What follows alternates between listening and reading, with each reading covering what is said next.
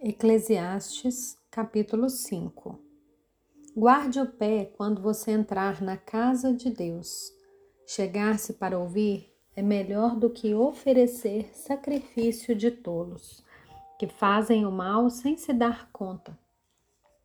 Que a sua boca não se precipite, nem se apresse o seu coração em pronunciar uma palavra diante de Deus. Porque Deus está nos céus e você aqui na terra Portanto, sejam poucas as suas palavras, porque das muitas preocupações vêm os sonhos e do muito falar palavras tolas. Quando você fizer algum voto a Deus, não demore a cumpri-lo, pois ele não se agrada de tolos. Cumpra o voto que você faz. Melhor é não fazer voto do que fazer e não cumprir.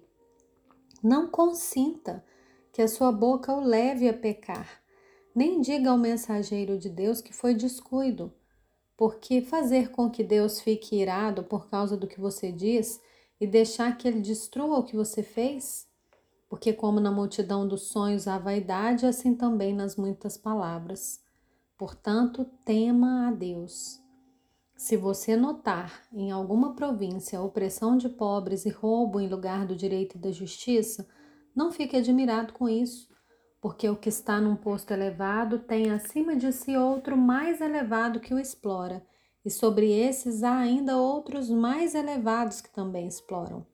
O proveito da terra é para todos, até o rei se serve do campo.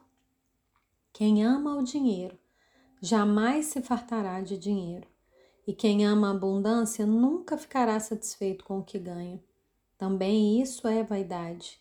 Onde os bens se multiplicam, também se multiplicam os que deles comem.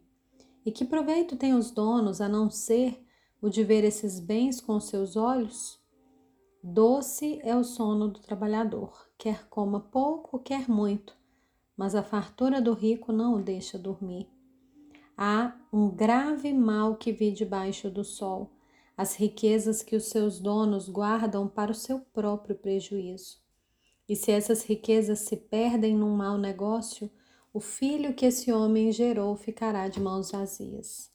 Como saiu do ventre de sua mãe a saber, nu, assim voltará, indo-se como veio, e do seu trabalho nada poderá levar consigo. Também isso é um grave mal, precisamente como veio, assim ele vai. E que proveito terá de haver trabalhado para o vento? Em todos os seus dias comeu seu pão nas trevas, com muito enfado, com enfermidades e indignação. Eis o que eu vi. Boa e bela coisa é comer e beber e desfrutar o que conseguiu de todo o seu trabalho, com que se afadigou debaixo do sol durante os poucos dias da vida que Deus lhe deu, porque essa é a sua porção. Quanto àquele a quem Deus conferiu riquezas e bens e lhes deu poder para deles comer, recebeu receber a sua porção e desfrutar do seu trabalho, isso é dom de Deus. Porque não ficará pensando muito nos dias da sua vida, pois Deus lhe enche o coração de alegria.